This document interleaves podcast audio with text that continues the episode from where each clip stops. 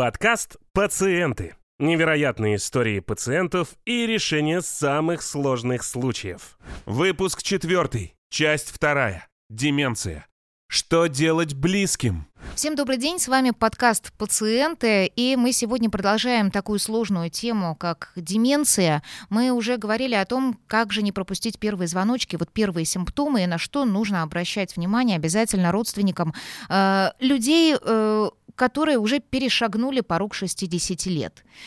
Э, давайте сегодня мы поговорим о том, как же справляться вот с таким тяжелым пациентом, как не допустить э, вот ухода в, собственно, в депрессию, да, и какие, собственно, социальные меры поддержки есть сейчас и какие нужны в ближайшем, в ближайшем будущем. С нами снова в студии Татьяна. Здравствуйте, Татьяна. Это человек, который прошел весь этот долгий путь. Ее мама болела деменцией. Вот э, Татьяна уже, можно сказать, эксперт. Также с нами э, в студии клинический психолог Михаил Хорс.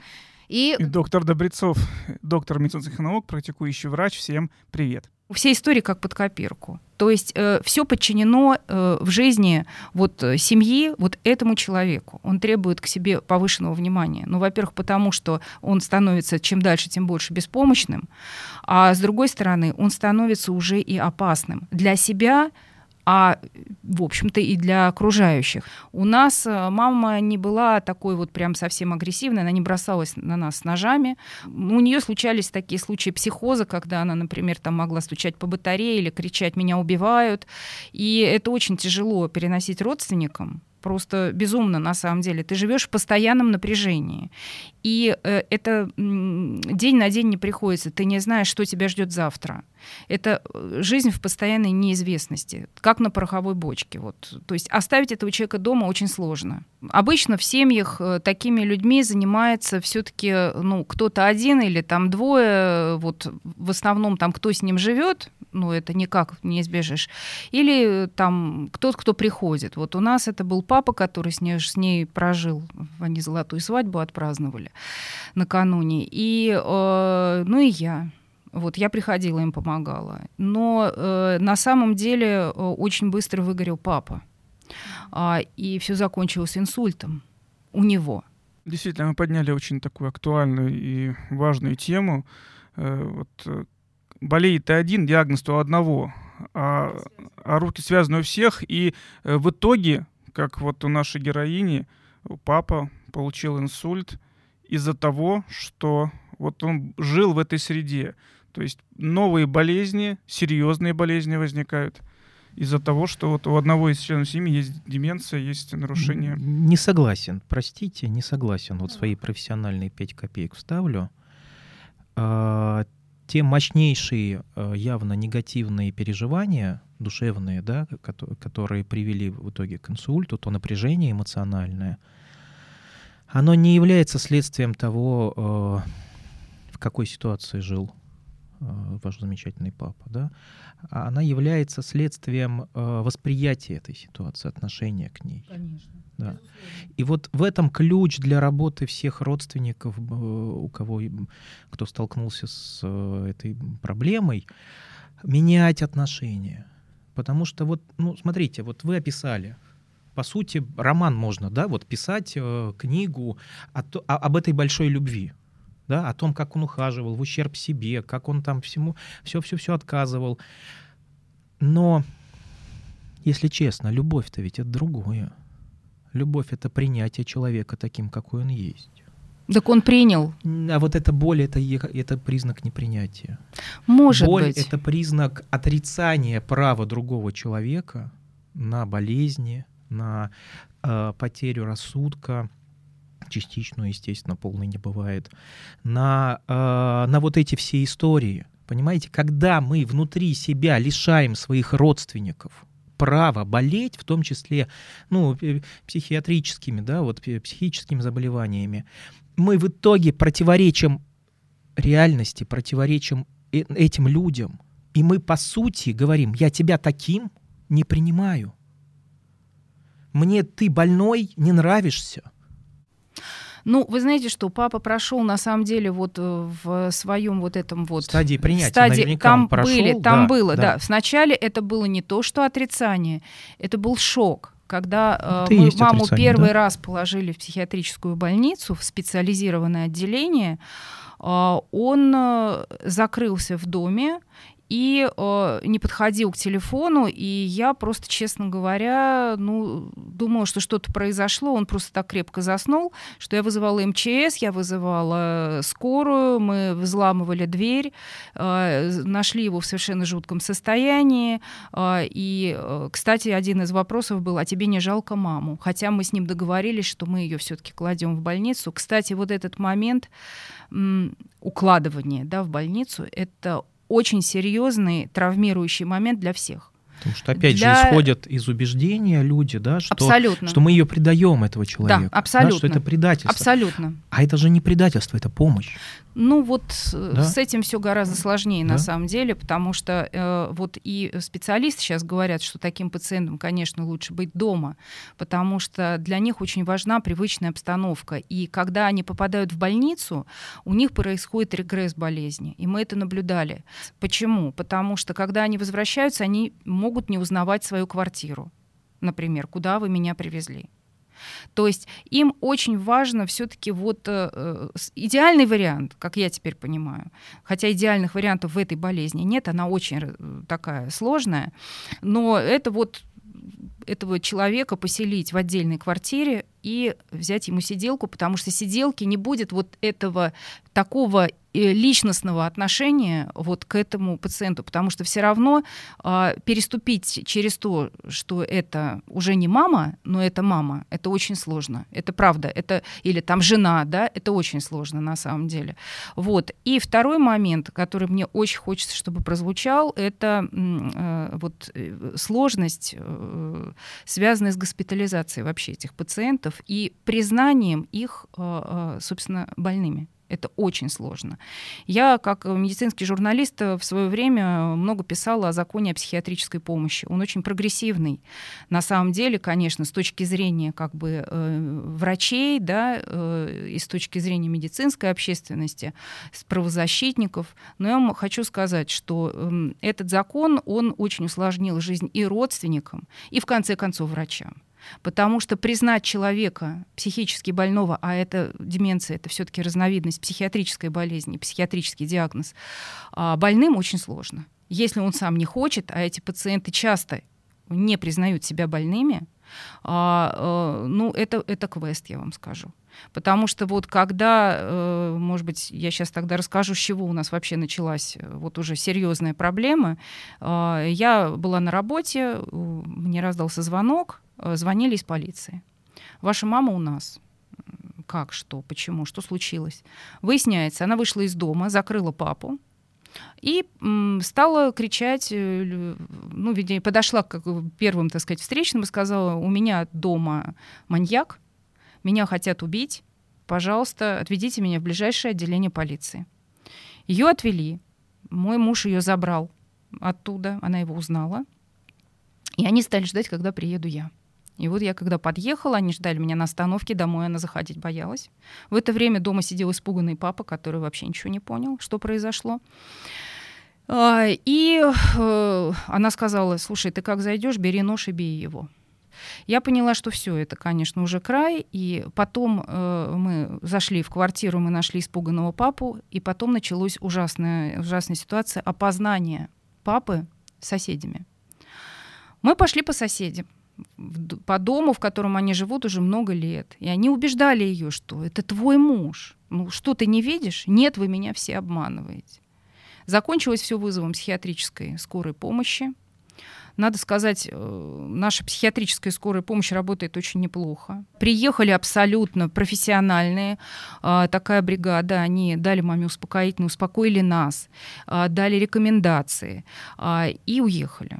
За что, в общем-то, я им, им очень благодарна. Ну а дальше начал- начался мучительный поиск мест, куда можно маму госпитализировать, потому что она была в остром состоянии, а, именно вот таком психологическом остром состоянии, из которого она уже не выходила, и с тех пор она папу уже не узнавала.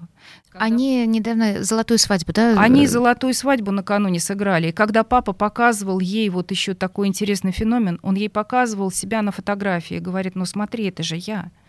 А она говорила, нет, это не ты, ты оделся в чужую одежду, ты оделся в одежду моего мужа, это не ты. Дорогие друзья, вот, прошу прощения, э, вот мы затронули э, еще э, другую сторону этого заболевания. Да, понятно, у человека неизлечимая болезнь, и она случилась, и, к сожалению, она неизлечима. Но ведь у тех людей, у которых окружают этого человека, все же хорошо со здоровьем. И вот насколько важно лечить не только самого пациента и оказывать ему и медицинскую, и психологическую помощь, сколько важно лечить и оказывать психологическую помощь людям, которые окружают этого пациента. Ну, потому что, да, что мы видим в этой истории, но по сути, вот вы показали, да, мы повели его по сосед... ее по соседям. А ведь это отношение к больному человеку как к здоровому. Понимаете? То есть это тоже факт отрицания ее болезни. Сейчас ну, мы ей покажем. Вначале она, мы все равно в это не верили. Да, да, да, да, да, да. То есть вот это вот на самом деле демонизация таких заболеваний в нашем обществе, мнение, что это что-то жутко ужасное, вот с этим нужно прям работать, работать. Более того, что... и простите, я вас перебила, вот хорошо сказал специалист, это стыдно. Во, да? А вот а почему это стыдно? страх и стыд. Почему мы решили, что это стыдно? Никто ответить не может. Ну да, нам скажут, вот там общество скажет, что это вы не, заслед, не доследили за своими родителями пожилыми, поэтому они вот так себя ведут. Ну давайте как-то вот этот синдром, значит, э, раздемонизируем от, от, от социума, как ну взрослые люди, ну мало ли кто там что скажет. Ну, ну явно, ну если болеют ребята у вас, ваши близкие, к сожалению, при всем, ну признавайте, что они болеют, что это болезнь, что это не вы сделали, что это не они сами так себя специально ведут, чтобы вам, значит, плохо сделать. Болезнь. И вот мы же не стесняемся и не стыдимся гриппа или там вирус какого-то, да? Мы, если человек с, с высокой температурой, его там бьет в горячке и так далее, мы вызываем скорую и отдаем его в больницу, чтобы его там лечили. Почему вдруг так же нельзя делать с, с психическими, с ментальными заболеваниями? Ну, это вот риторические вопросы. На самом деле с вами абсолютно согласна. Но так как у нас не развита культура обращения к психологам, а уж к психиатрам тем более, то эта проблема еще это долго культура, будет это вызывает отрицание. Совершенно это верно. конкретно да. отрицание. То есть мы считаем, что не то, чтобы пойти даже к психиатру, это совсем уже болезнь, психологу пойти, значит, что-то с тобой не так. Значит, ты нездоров, значит, ты не такой, как все. А это откуда идет? А это идет от э, вот этого «я должен быть сильный, я должен совсем справиться сам». И вот здесь я прям люблю эту формулу, по-моему, Маргарет Тэтчер сказала, да, она сказала, признать свои слабости может только сильный человек, да, духовно, личностно сильный имеется в виду. Татьяна, а кто вам помогал? Кто вас поддерживал? Вы знаете, что, ну, меня, конечно, поддерживали друзья, меня поддерживали близкие, моя дочь, э, даже внуки, да, вот. То есть, э, ну, конечно, семья поддерживала. Семья поддерживала, ну, некоторые на работе знали, тоже поддерживали коллеги. Э, но вот так, чтобы пойти к специалисту, конечно, ну, как-то не знаю. Хотя... Ну, у вас тоже наверняка э, были несколько стадий принятие Совершенно или непринятие верно. этой Совершенно болезни. верно. Расскажите, пожалуйста, вот как вы сами переживали и как вы пришли к вот, ну, к тому, что вы сейчас спокойно говорите о, о вот таких тяжелых с вашей жизни вещах. Ну, это совсем недавно произошло. Еще на прошлой передаче, в которой участвовала, я плакала, вам честно скажу. То есть и плакала, по-моему, вся съемочная группа, потому что это на самом деле очень тяжело. Это правильно, кстати, плакать да, потому что мы опять же часто себе запрещаем. Запрещаем. Да? Я должен быть сильным, да. да. да Но вот должен... вы знаете, вот я как раз и говорила себе, что я должна быть сильной, потому что я должна была помогать папе и, э, и маме. Поэтому тут вот как-то тоже, наверное, может быть, это было неправильно. Нет, естественно, это были стадии принятия и у него, и у меня. У него более как бы сложная была стадия, потому что он очень долго не видел в ней больного человека. Он очень долго считал, что все наладится. А вы знаете, мне очень понравилась одна фраза, я не помню, кто ее сказал, что деменция — это лестница, которая ведет вниз. И наша задача только немножко немножко притормозить на каждой ступеньке, потому что все равно болезнь будет прогрессировать, что бы ты ни делал. Да, мы, конечно, уже начали давать ей серьезные лекарства. Естественно, не мы лично, а врачи. Э, это был целый комплекс. И, кстати сказать, вот еще одна очень социальная такая острая тема – это дороговизна этой болезни. Я вам честно скажу, у нас на маму ушли все сбережения. Почему? Потому что сначала это платные госпитализации. Почему платные, я объясню.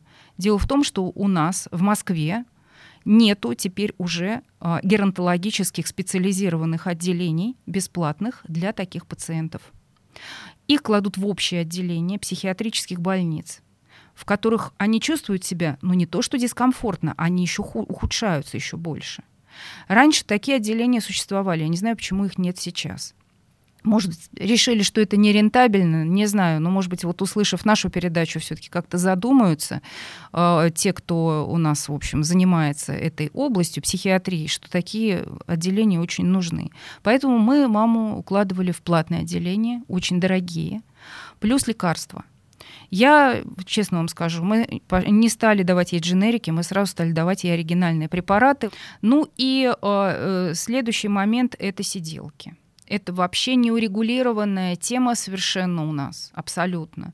То есть это, ну, очень стихийный рынок, да, а, как правило, ну, это женщины там из э, ближнего зарубежья, да, вот, как бы...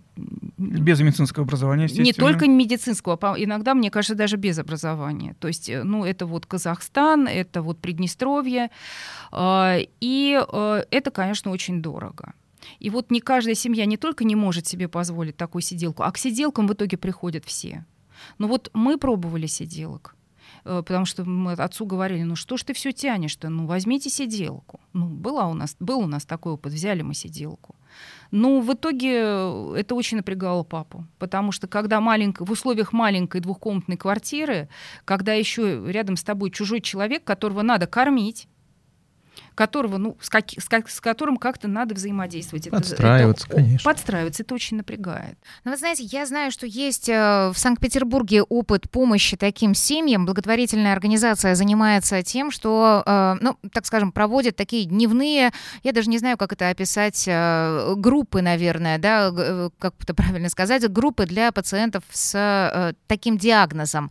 И там с ними занимаются, обеспечивают достойный уход, но это не на все время вот проживания, да, они там не живут, их туда э, могут родственники привести на целый день и дальше как-то вот э, заниматься своими делами. Давайте вот поговорим с Леонидом Колтоном, который организовал такие группы, и узнаем о его опыте. Алло. Алло, Леонид, здравствуйте. Здравствуйте. Э, ваша благотворительная организация организует группы для пациентов с деменцией, такого группы дневного пребывания. Вот расскажите, пожалуйста, подробнее о них, как э, пациентам обеспечивают уход, э, что они делают в течение дня. Ну, у нас не совсем это не совсем группы. У нас э, существует то, что называется дневной центр, или по науке в России это называют дневной стационар. То есть это место, куда в дневное время можно привести э, э, человека, или он сам может туда прийти в течение дня, с ним занимается, обеспечивает ему уход, э, и вечером он уходит домой или его забирают родственники. Эта система, в принципе, работает для разного типа людей с разными проблемами. Важно, что им нужен уход, и лучше, чтобы они не оставались одни дома. Мы создали специализированный для людей с нарушениями памяти. Это очень непростая группа людей, э, потому что их опасно часто, опасно для них, для самих оставлять дома. А если у них уже развилась довольно сильная деменция, то они становятся обременительными очень и для семьи. На самом деле, я вам говорю какие-то слова, но почувствовать это нельзя, пока ты не увидел сам. Потому что к нам приходят семьи часто, и просто страшно на них смотреть. То есть это погибшая семья, люди, которые ухаживают за людьми с демен... людьми деменциями, их жизнь тоже кончается. Им не отдохнуть, не выйти никуда. Я не говорю про то, чтобы работать. Э, за счет вот таких вот центров дневного пребывания мы, с одной стороны, помогаем тем людям, которые, собственно, больны, а с другой стороны мы помогаем их семье, их родственникам вернуться к нормальной жизни. Какая для этого альтернатива и вообще является ли это единственным выходом? Конечно, нет. Многие люди живут дома и продолжают жить. При легкой деменции нет больших проблем. И э, с помощью родственников или сами, или с помощью ухода на дому они справляются сами. Для очень тяжелых случаев э, это стационары уже, дома престарелых, как их иногда называют по-старому. А вот промежуточная стадия – это вот центр дневного пребывания. С одной стороны, человек остается жить у себя дома, э, в семье, и, в общем, самостоятельно и полноценной жизнью живет, и не чувствует изменений. А с другой стороны, это безопасная среда, и он получает необходимый уход. А расскажите, пожалуйста, как же занимаются с этими пациентами вот там, в центре дневного пребывания? Какой уход им обеспечивают? Ну, смотрите, тут есть два элемента. С одной стороны, это пожилые люди, часто больные, часто не очень отдающие себе отчет о том, что происходит. Им нужно просто обычный социально-медицинский уход вот, до смены памперсов, принять душ, ну, покормить, помочь поесть, приготовить еду, переодеться, погулять. Это все как бы обычные, обычные вещи, которые мы делаем для больных людей, которые не могут сами за собой ухаживать, у которых снизен, как по науке называется сниженная способность самообслуживания. С другой стороны, э, с ними просто занимаются или они занимаются, и в зависимости от э, степени развития болезни, э, занятия самые разные. Но, в принципе, э, я думаю, что любой человек из, э, на бытовом уровне понимает, чем занимается. Это и как какой-нибудь ручной труд, и рисование, и игры, и психологические занятия, развитие по поддержанию памяти. Я не уверен, что эти занятия... Э, то есть я точно знаю, что они не лечат, к сожалению, хотя нам кажется на бытовом уровне, что если человек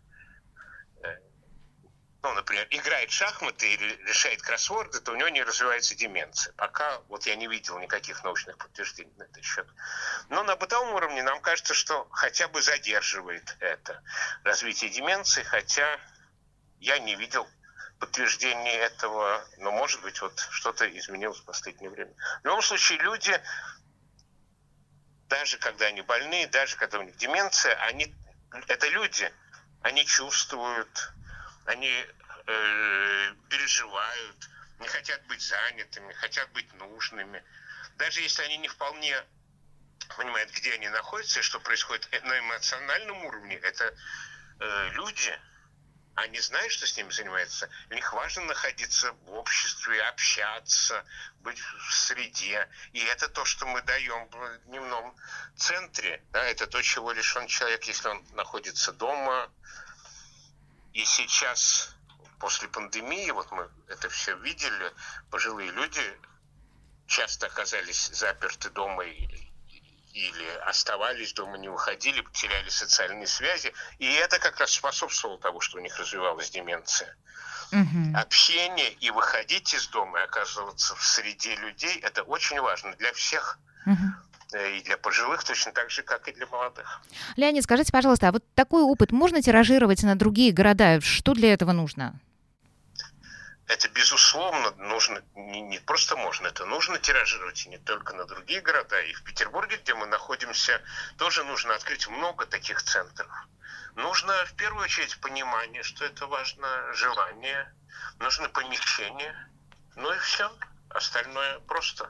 Хорошо, Леонид, спасибо вам большое. Спасибо, что поделились этим опытом. Действительно очень э, важно и для пациентов, и для всех семей. Спасибо огромное.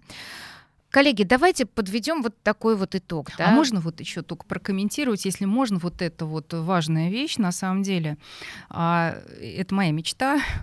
Может быть, когда-нибудь мы соберемся, родственники таких пациентов, пойдем скажем так, в правительство Москвы или, я не знаю, в какой-нибудь округ, да, и создадим такие, так называемые, я их называю дедские сады где вот действительно, которые действительно могли бы разгрузить такие семьи. Такой опыт есть на самом деле. Это мы, наши питерские вот э, друзья, они не, не пионеры.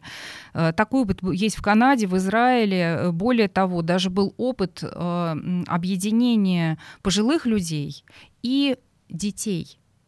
И вы знаете, он был очень интересен, этот опыт. В одном в одном помещении, ну вот как бы в одном здании, да, ну там они не в одной группе находились, группы были по соседству, но общение пожилых людей и детей, а, которым они очень близки уже ментально, в общем-то, производило просто потрясающий эффект. Вот если у нас когда-нибудь, потому что у нас просаживается это очень сильно, вот, вот этот вот момент, да, появились у нас клиники памяти, прекрасно, куда могут обратиться вот первичные да, пациенты. Но дальше, дальше куда? Самая большая проблема — некуда. Просто некуда. Мама у нас умерла в итоге в пансионате, который сейчас называют именно пансионатами, ну так, там типа дом престарелых частный. А, там был хороший уход. А, нам присылали постоянно видеоотчеты. К сожалению, навещать мы ее не могли, потому что это была пандемия и не пускали родственников. Она умерла от почечной недостаточности. Там не было медицинского ухода. Забрать ее, это был целый квест. Мы ее туда положили-то с большим трудом, уговорив ее еле-еле. А вот, как говорится, если забирать, это нужно было проходить вот эти все стадии. Ну, вы помните, там сначала там прививка, там мазки, вот эти все дела, обследовать. Это, ну, был бы двойной стресс для нее. Вот, поэтому, в общем, есть у нас, э, конечно, говорят вроде бы как такие пансионаты, где есть и медицинский уход, но они очень дороги. И ни одна семья их не потянет. И по-хорошему бы, конечно бы, это должно было быть тоже социальной программой. Таких семей, таких людей больных будет много. Они множатся с геометрической прогрессией.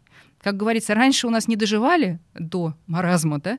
Ну, грубо если говоря, то сейчас доживают. И каждый из нас с вами может оказаться на этом месте. И поэтому вот очень бы хотелось, чтобы вот такой проект, как питерский, а, и, эм, и просто вот такие дома, они бы все-таки для людей, которые уже в очень тяжелой стадии появились. И еще очень большое пожелание для наших э, городских больниц. Когда такой пациент попадает в городскую больницу, это беда. Ухаживать за ним некому. А, это пациент, который на себя отвлекает внимание ну, все, э, вот медсестры, медсестры очень большое, да, и э, это сложность и для самого пациента, и для, в общем, для самого лечебного учреждения. Хорошо бы вот чтобы у нас какие-то такие были специализированные отделения, вот те же самые психогеронтологические отделения в психиатрических больницах, где в то же время бы их наблюдали и соматические врачи. Вот, может быть, нас поддержит да, Константин в этом вопросе, Абсолютно. потому что там целый букет болезней у этих пациентов, э, которые они подпитывают деменцию, и деменция подпитывает их. Вот в чем дело. Вот мама умерла от почечной недостаточности. А у этих людей часто очень бывает гипертония серьезная и так далее. Вот у мамы была сосудистая деменция, например. То есть вот, и, кстати, ее гораздо больше, чем болезнь Альцгеймера. Геронтологические центры, да, они, конечно, актуальны, и вот абсолютно правильно наша глубоко уважаемая гостья сказала о том, что стали пациенты доживать, люди доживать до таких заболеваний. И я бы хотел бы еще раз бы э, подчеркнуть, э, как важно вовремя обратиться к врачу, э, если у ваших близких, пожилых родственников, знакомых, друзей появились проблемы с краткосрочной памятью, если они помнят, что они делали сегодня, вчера, или в течение разговора они забывают, что вы их спросили, это первый очень большой звоночек. Если у них появилось изменение в поведении, агрессия, если они стали вести себя не так, как были, вели себя раньше, это тоже звоночек для того, чтобы обратиться к врачу. Это первый момент. Второй момент. Болезнь приходит в семью, и это очень важно. Вы должны принять это состояние. И вы должны заниматься в том числе сами, обращаться к психологам, к врачам. Вы поймите, что э, у пациента уже у вашего родственника возникла эта болезнь, но другие болезни могут прийти к вам. И последнее, что я тоже хотел э, подчеркнуть, что э, не надо бояться этого диагноза. Если нужно, э, обращайтесь э, в психиатрические клиники. Э, если нужно, нанимайте сиделок. Это не вред. Это, наоборот, облегчит вашу жизнь. Да, это не признак вашей плохости. Не признак вашего Да. безразличия. Это, наоборот, признак заботы. Абсолютно точно. Да, Татьяна, вот что бы вы посоветовали тем семьям, которые э, сейчас проходят вот этот путь, вот с вашим опытом, что бы вы им посоветовали? В первую очередь я бы посоветовала не винить себя. Не винить себя, потому что это очень разрушает. Человек уже и после ухода этого близкого, да, и во время этой болезни начинает винить себя что он что-то не доделал, что-то не додал, где-то упустил. Вот ни в коем случае это очень разрушает. И, конечно, нужно э, э, искать э, выходы на врачей, на психологов, На безусловно. сообщество. На сообщество. Вот сейчас уже появились группы поддержки таких пациентов в соцсетях. Вступайте в них. Да, там очень много полезных А советов. есть ли ассоциация м, К пациентская? сожалению, нет. К сожалению, нет. Вот я думаю, что уже назрела такая, Конечно. такая вот тема, да, что нам нужно что-то такое создать, потому что во всем мире всегда такие сложные темы двигали родственники. Тема вины. Михаил, вот можно к вам сейчас обратиться? Вот можете под занавес да, дать практический совет, буквально вот три практических рекомендации, которые могут люди выполнять вот так вот ежедневно, да? Как же избежать вот этого самообвинения, да, самобичевания, все-таки выйти из этой ситуации с минимальными моральными потерями?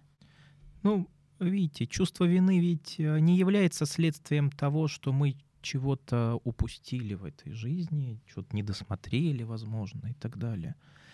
Чувство вины — это следствие нашего сверхтребования к себе и мнения, что мы могли что-то сделать раньше.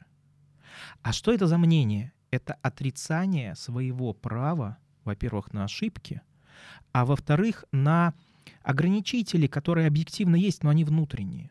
Например, если мы были невнимательны, то вот эта невнимательность — это наш внутренний ограничитель. И, э, и все, тут он объективен. Невнимательность была, это не хорошо и не плохо, это просто жизнь. Да?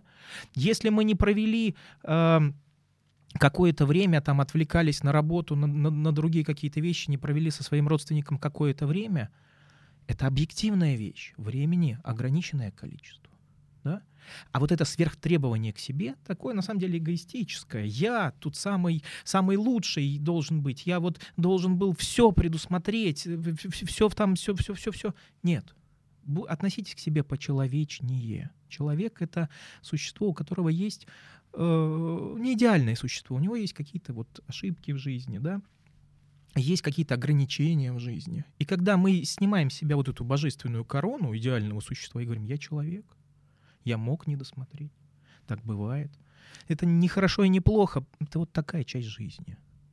Хорошо, я на будущее это учту и постараюсь больше уделить времени, значит, другим своим родственникам по возможности. да. Но и здесь я тоже от себя не буду требовать идеала. Поэтому вот есть даже сейчас уже входящий в, в обиход психиатрии требу- э, термин э, неврастенический патоперфекционизм. Вот это вот патологическая форма перфекционизма, сверхтребовательность к себе, она, конечно, у нас вот это чувство вины, недовольство собой, стыда, сожаления продуцирует. И позитива немножечко, да, из двух частей. Научная часть и бытовая такая. Вот сначала с бытовой. У меня была соседка, царствие небесное, баб Вера. А, Значит, э, 83 ей, по-моему, было года, военный психиатр бывший. И я как-то заходили, мы с ней там что-то помогали, она с ходунками ходит. Я говорю, баб Вер, как ты вот в таком возрасте такой острый ум э, имеешь? Она прям помнит, как кого зовут из детей, там вот это все. Краткосрочка работает. Она говорит, «Э, иди сюда. Прошамкала в свою спальню на своих ходунках и дает мне тетрадку, знаете, 96 листов в таком коричневом переплете, вот старая, советская такая, а у нее аж пушистые концы. Она говорит, открывай. На любой странице открывай. И открывай. Она говорит, «Н- н- читай, что там наверху написано. А у нее там какие-то пословицы, прибаутки, стишки там. Я начинаю читать, она говорит, остановись. И продолжает. то, что там написано, на память читать. Я говорю, что это, баба Вера? Она говорит, ты знаешь, когда я чувствую, что я ухожу, ну она это так называет, я открываю эту тетрадку и наизусть, наизусть, наизусть, наизусть это все выучиваю. Повторяю, повторяю. Это, это э, бытовой... Лайфхак а вот- от бабы Веры. да, а вот э, наука. Значит, э, дай бог, 2008 или 2009 год, Нобелевская премия в области медицины. А, Команда исследователей изучала концевые э, участки хромосом, теломеры. И выяснилось, что они отвечают за обновление э, нейронов, да, клеток головного мозга. А потом выяснилась особенность в рамках их исследования, что вот самые развитые теломеры у людей, у которых несколько стадий образования. Чем более образованный человек, то есть чем больше он в жизни учился, постигал что-то новое, тем э, более развитые теломеры, а значит больше э, работа лучше идет головного мозга, который отвечает, соответственно, за, за все системы нашего тела. Да? Поэтому, ребят, познавайте что-то новое, вводите в свою жизнь какие-то новые действия, слова. Э, сейчас, да, вот сейчас. Я вот своим пациентам, клиентам, зубы другой рукой начинаете чистить. Другой маршрут на работу привычный, который вы там сто раз ходите. Какие-то новые книги, другие мероприятия. Ну вот что-то. новое. Обновляйте свою жизнь. Да, чем больше нового, тем больше шансов на э, здоровую старость. Хорошо, итак, спасибо вам огромное, Татьяна. Спасибо вам большое за то, что вы поделились с нами вашей историей. Мы уверены, что ваш рассказ будет полезен ну, очень многим, Вам очень спасибо. многим семьям. И спасибо вам за практические советы. Э, Константин Михаил, спасибо вам Вам огромное спасибо. также за практические советы. Да? Я думаю, что сейчас все усвоили, что нужно обращать внимание на первые симптомы и не нужно никак винить себя э, в таких состояниях. Никто не застрахован от этой, от этой болезни. Уважаемые слушатели, мы э, завершаем наш выпуск. Мы ждем ваши вопросы, мы ждем ваши пожелания. У нас работает горячая линия. Ее телефон плюс 7 953 888 40 44. А также мы ждем ваши письма на почту farmpробег.ру. До новых встреч и спасибо вам большое за внимание. Все, пока-пока. Всего доброго, спасибо. Подкаст «Пациенты» выходит еженедельно. Самые лучшие истории претендуют на ежегодную награду с ценными призами. Ставьте лайки и подписывайтесь на подкаст «Пациенты» в аудио и видеоформатах социальных сетей.